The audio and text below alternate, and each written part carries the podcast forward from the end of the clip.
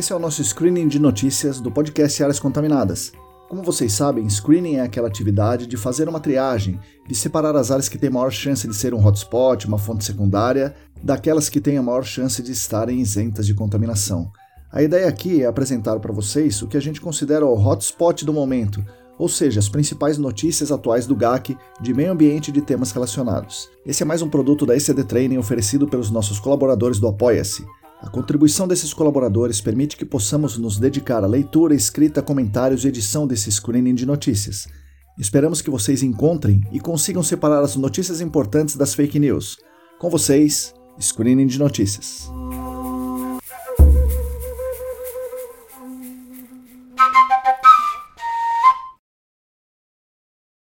Olá, amigas e amigos, bom dia, boa tarde, boa noite. Esse finalmente é o sexto episódio do Screening de Notícias, com a apresentação de Lilian Coreaço Riz, que continua animada com essa tarefa, como vocês vão ver. A trilha sonora aqui é de Daniela Alarcon e de Mauro Tanaka. Sigam os dois no Instagram, alarcondani e azalatosampa. A ideia aqui no screening de notícias é trazer as principais notícias do GAC, do meio ambiente e de outros temas que falamos na newsletter, só que em formato conversa, formato podcastal. Então, eu e a Lilian fizemos um screening das principais notícias que vimos para apresentar e comentar com vocês. Gostaríamos muito que vocês sugerissem aí temas, formatos, notícias, convidados, comentaristas, etc.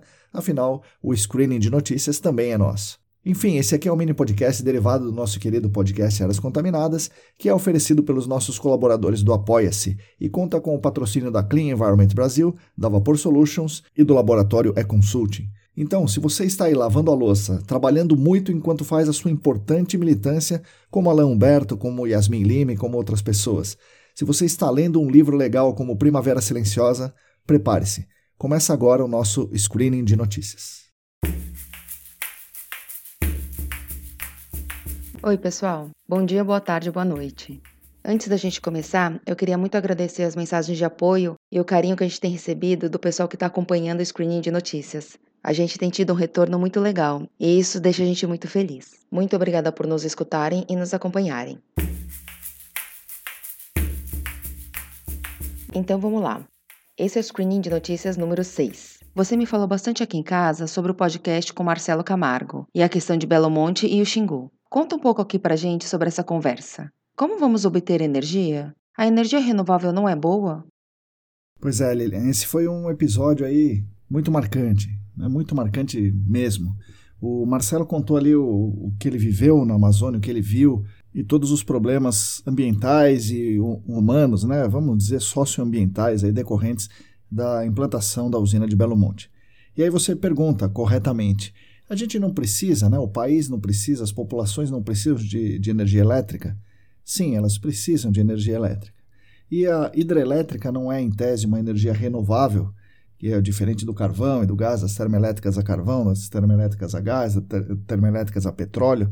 É, sim, é verdade, elas, em tese, não contribuiriam com o efeito estufa. Porém, uma das coisas que o Marcelo falou ali é que, tecnicamente, elas não são tão é, verdes assim, as hidrelétricas, porque elas inundam uma área relativamente grande e essa inundação causa uma geração de metano muito importante. Essa geração de metano importante também contribui com as mudanças climáticas, com o aquecimento global. Essa é uma coisa. A segunda coisa é a seguinte: a gente precisa de energia elétrica? Precisa. Mas quanto de energia elétrica a gente precisa?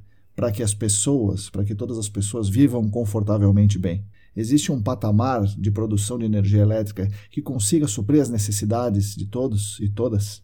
A gente precisa encontrar esse patamar que seja aceitável uma destruição, um impacto ambiental, porque sempre haverá um impacto ambiental, mas a gente tem que ver qual é o impacto ambiental que a gente aceita, de modo que as pessoas possam viver dignamente e terem as suas necessidades supridas.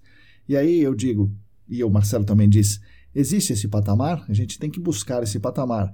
E eu digo aqui, sempre, quem deve decidir qual é esse patamar são as pessoas, não são as corporações, não são os governos, né, são as pessoas. Então, essa deve ser uma decisão coletiva, o quanto de produção a gente precisa para que todo mundo, todo mundo, todo mundo mesmo, não só os mais ricos, não só os mais poderosos, não só os que podem pagar, é, vivam confortavelmente.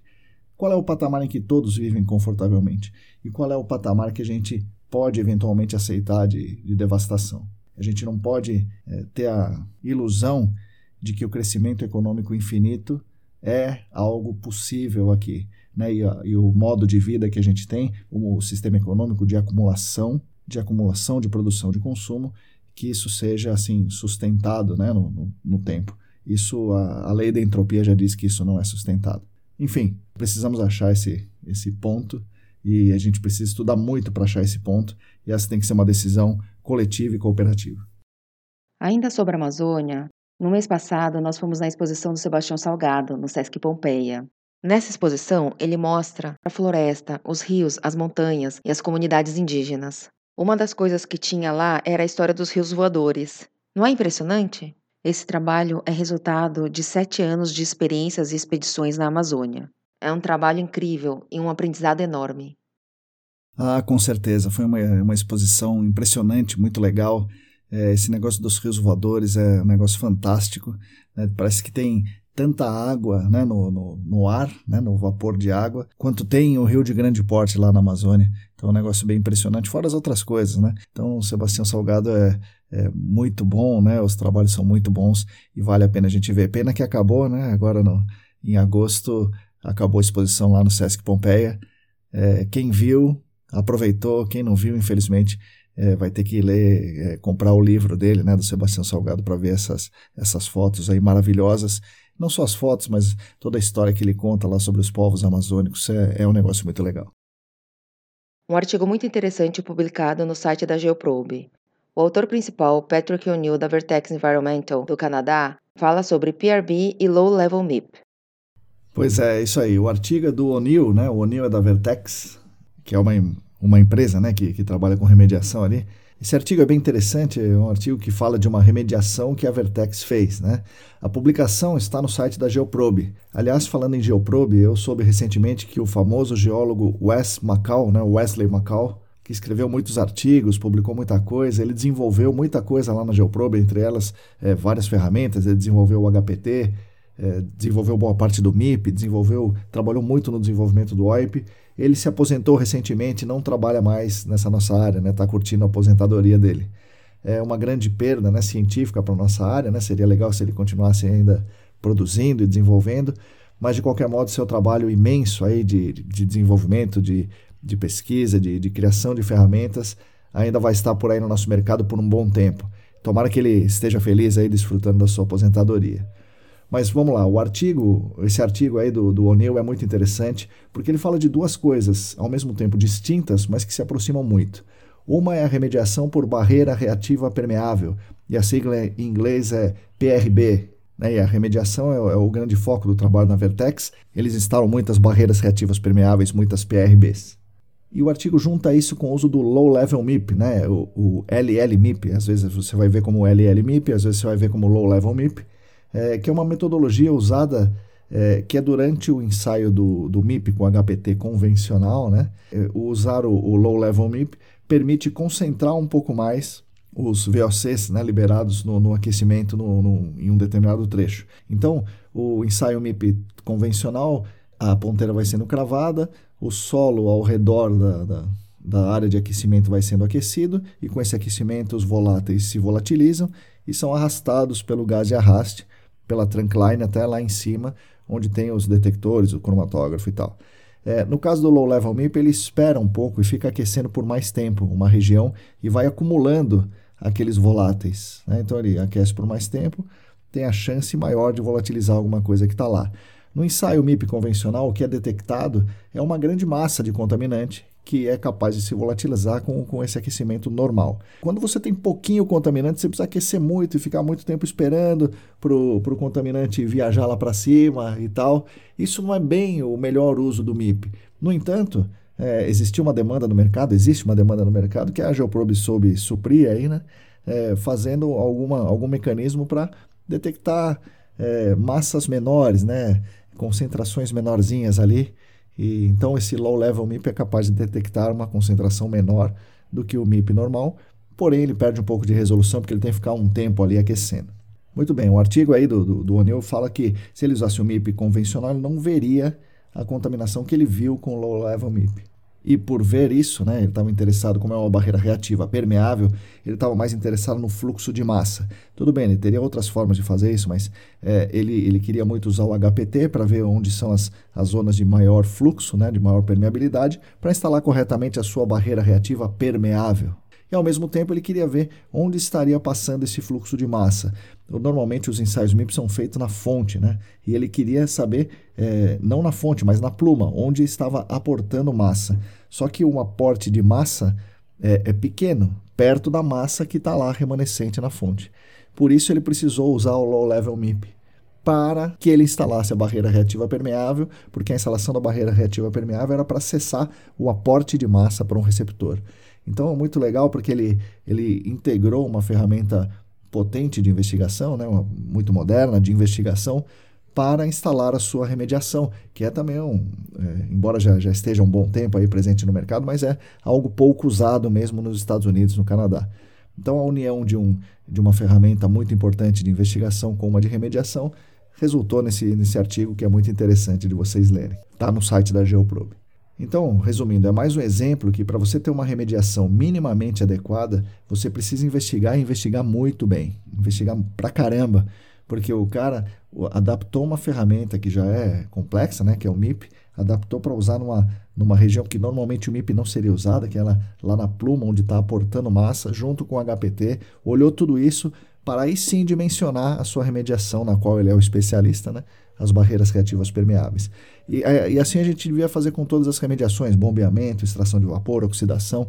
Infelizmente, a gente aqui faz as remediações com muito poucos dados. Mas aí está um exemplo de que um, uma investigação bem feita melhora muito a remediação.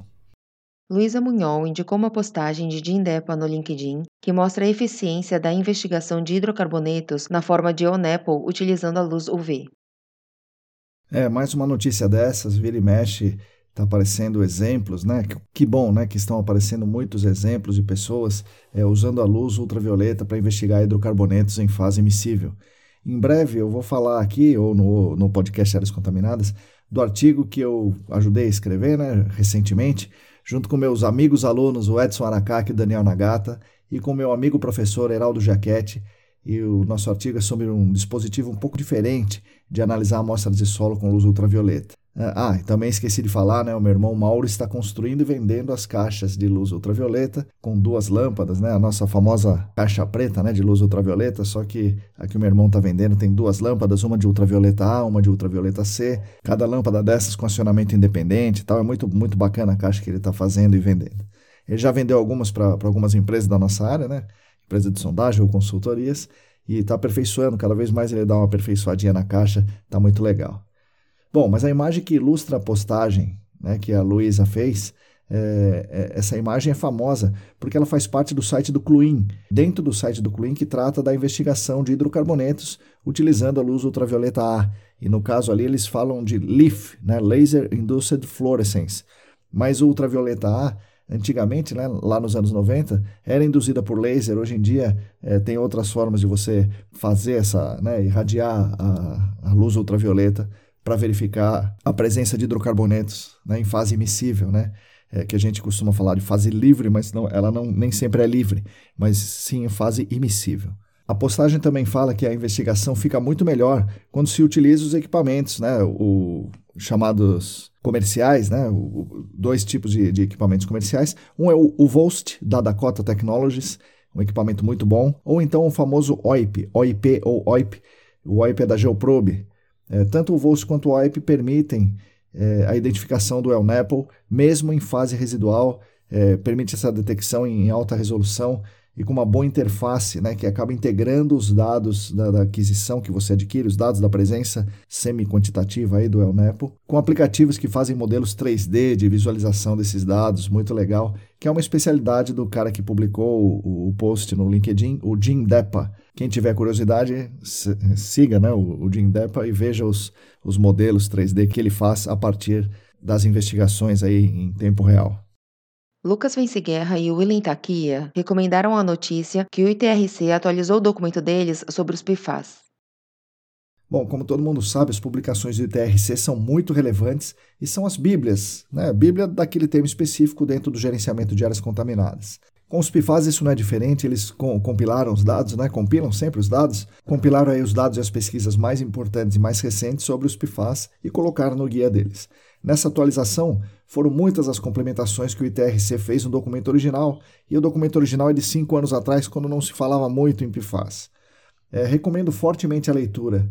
É, sobre os PFAS, está havendo realmente uma corrida em torno disso, inclusive no Brasil, e é bom que, que a gente fique atento sobre esse movimento.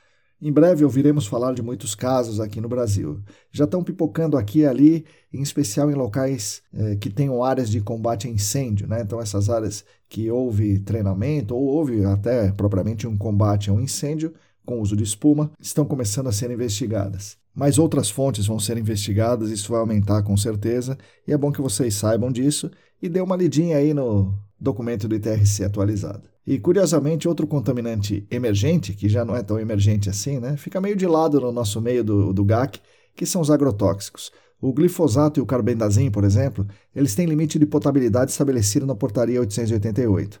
Alguém aí já fez análise dessas SQIs?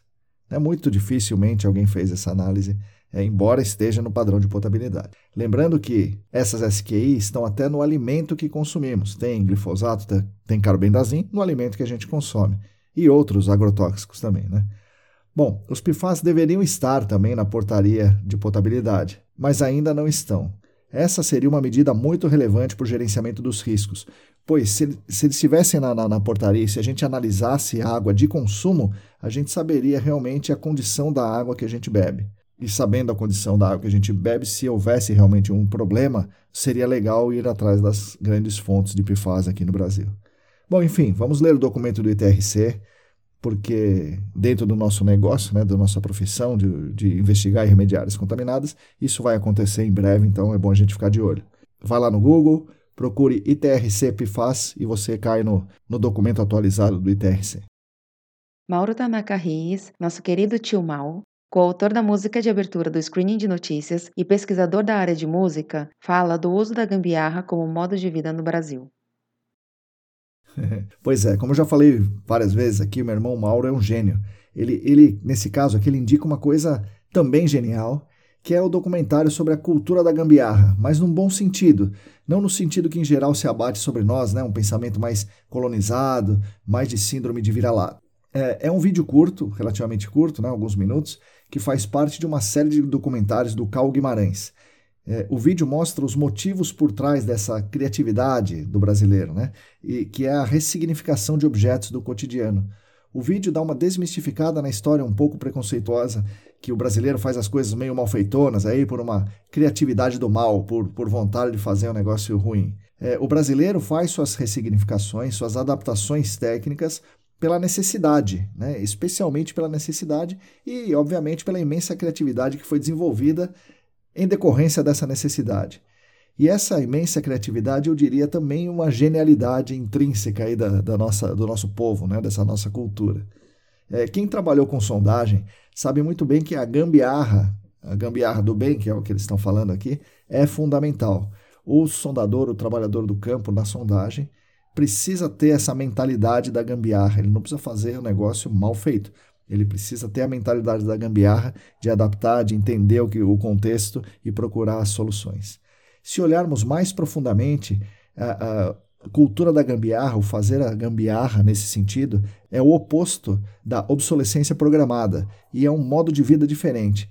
E o modo de vida priorizando a gambiarra ao invés da obsolescência programada pode ser um, um modo de vida mais sustentável, com menos produção, com menos lucro, com mais adaptações ao saber viver, ao saber conviver, viver com, conviver.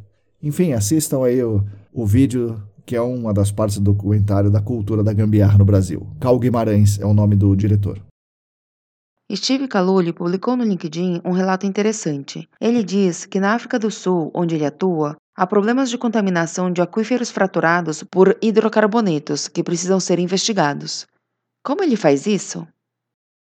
Então, o Steve Caluli, ele utiliza e recomenda a execução de amostragens das rochas fraturadas e avaliação dessas rochas fraturadas com luz ultravioleta. Algo bem parecido com a nossa caixa preta de luz ultravioleta para amostras de solo, só que lá ele analisa os testemunhos de rocha ao invés dos liners. E é muito interessante. Recomendo que vocês leiam o relato dele no LinkedIn. Procurem lá por Steve Caluli. E aí a gente vê algo importantíssimo. Para investigar o aquífero fraturado, é fundamental coletar amostras de rocha. O que parece óbvio, mas não é. Né? Aqui a gente fica meio obcecado com a ideia de instalar poços em todo lugar, inclusive na rocha, e acaba não fazendo o básico, que é coletar a amostra da rocha, para ver onde está a fratura, é, que tipo de fratura é.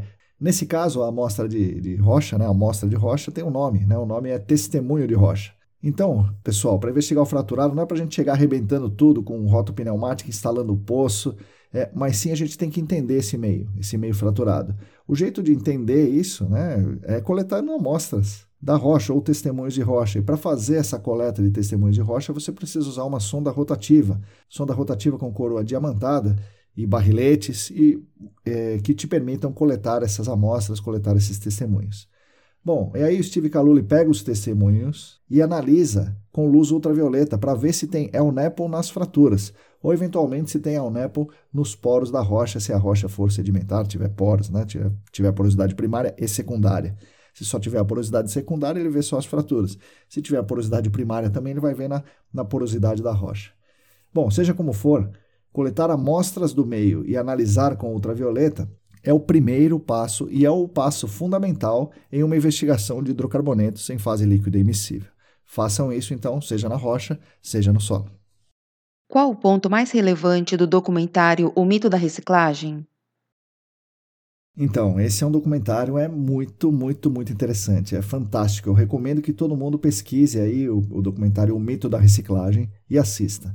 Ele mostra um escândalo de uma empresa internacional de logística reversa faz parte da série Why Plastic? Né? Interrogação, né? Por que o plástico? É um documentário, para mim, muito impactante. Ele realmente nos leva a pensar e a reconsiderar a eficiência aí das aplicações ambientais, voluntárias, involuntárias, e todo, todos esse monte de siglas aí que a gente está vendo e, e, e divulgando e incentivando. Imagina o seguinte: são 150 milhões de toneladas de plástico jogadas fora todo ano. As marcas, né, as indústrias, as empresas falam para a gente assim: olha, o plástico é reciclável. Então é só reciclar o plástico. Eu posso usar plástico tranquilamente, que o plástico é reciclável. E de fato é reciclável, mas os especialistas apontam que o, o que nós já sabemos. É, esse negócio da reciclagem do plástico é um enorme greenwash. O reciclável, na verdade, não é reciclado. Ele é reciclável, mas ele não é reciclado. É do nosso lado de consumidor, a gente fica com a consciência tranquila. Ah, eu estou comprando aqui, essa embalagem é reciclável. Né? E o plástico é só um exemplo, tem muitas outras embalagens supostamente recicláveis. É, e aí a gente separa o nosso lixo, põe para reciclar e tudo mais.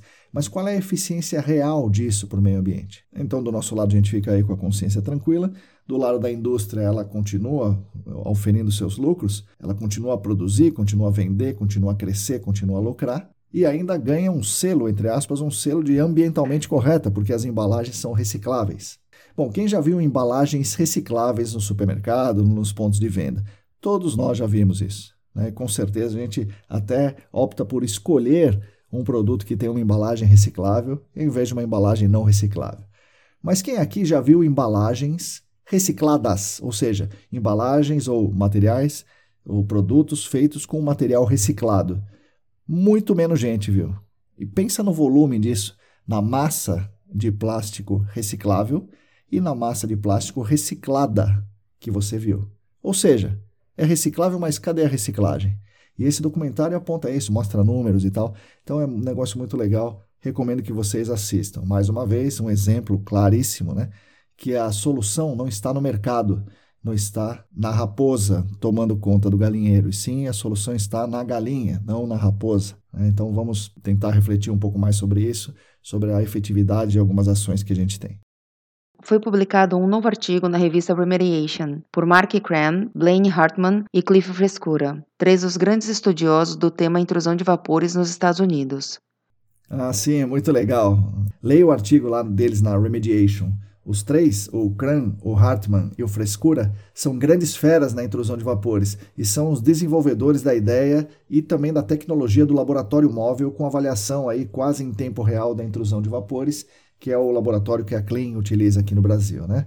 O, o artigo fala que a EPA faz as tomadas de decisão baseadas no risco a partir da definição do RME. RME é a sigla em inglês para máxima, máxima exposição razoável. Né? Então, você define o que é uma máxima exposição razoável para aquele receptor e, faz, e toma as decisões baseadas nesse risco estabelecido. Os autores, os três autores, mostram que o RME só pode ser obtido após uma avaliação criteriosa e de vários parâmetros ao longo do dia e ao longo dos, dos dias, ao longo dentro do próprio dia e ao longo dos dias, para que se saiba exatamente qual é, qual é o momento ou quais são os momentos que ocorrem as variações mais significativas desses parâmetros-chave e quanto tempo duram essas variações mais significativas que podem expor a pessoa aos riscos. A abordagem atual é a amostragem pontual aleatória no tempo. Né? No tempo ela é uma amostragem aleatória. Vai lá um dia e coleta uma amostra pontual. Os autores opinam que essa abordagem não oferece segurança suficiente para uma boa tomada de decisão. Vamos ver, né? Vamos aguardar aqui para ver para que lado a gente vai aqui no Brasil nesse tema muito importante, muito falado e, e muito relevante, principalmente nas reabilitações diárias para a construção, que é a intrusão de vapores. Adam Cataldo e Luiz Ferreira indicaram essa notícia trágica sobre Brumadinho. Pesquisa da Fiocruz e da UFRJ mostram que moradores da região de Brumadinho estão com elevados índices de metal no sangue e na urina. Pois é, não é mais só uma contaminação ambiental lá em Brumadinho, mas sim a contaminação das pessoas, de acordo com esse estudo aí da Fiocruz e da UFRJ. Entre os adultos, 33,7% apresentaram níveis aumentados de arsênio total na urina e 37% apresentaram níveis aumentados de manganês no sangue, manganês no sangue das pessoas. Entre crianças e adolescentes foram detectados níveis de metais acima dos limites de referência, eh, sendo que 28% tinham arsênio total na urina acima do limite e 52% apresentaram mais manganês no sangue do que seria o permitido. E mais, 12,2% dos adolescentes e das adolescentes apresentaram chumbo no sangue, chumbo no sangue acima do limite de referência. Agora, entre as crianças de 0 a 6 anos, sim, você ouviu corretamente, entre crianças de 0 a 6 anos, mais da metade tinha pelo menos um desses metais no sangue acima dos limites, ou manganês, ou chumbo, ou arsênio, ou os outros metais que foram pesquisados. Metade tinha pelo menos um dos metais no sangue acima do limite. Vejam que absurdo, crianças de 0 a 6 anos.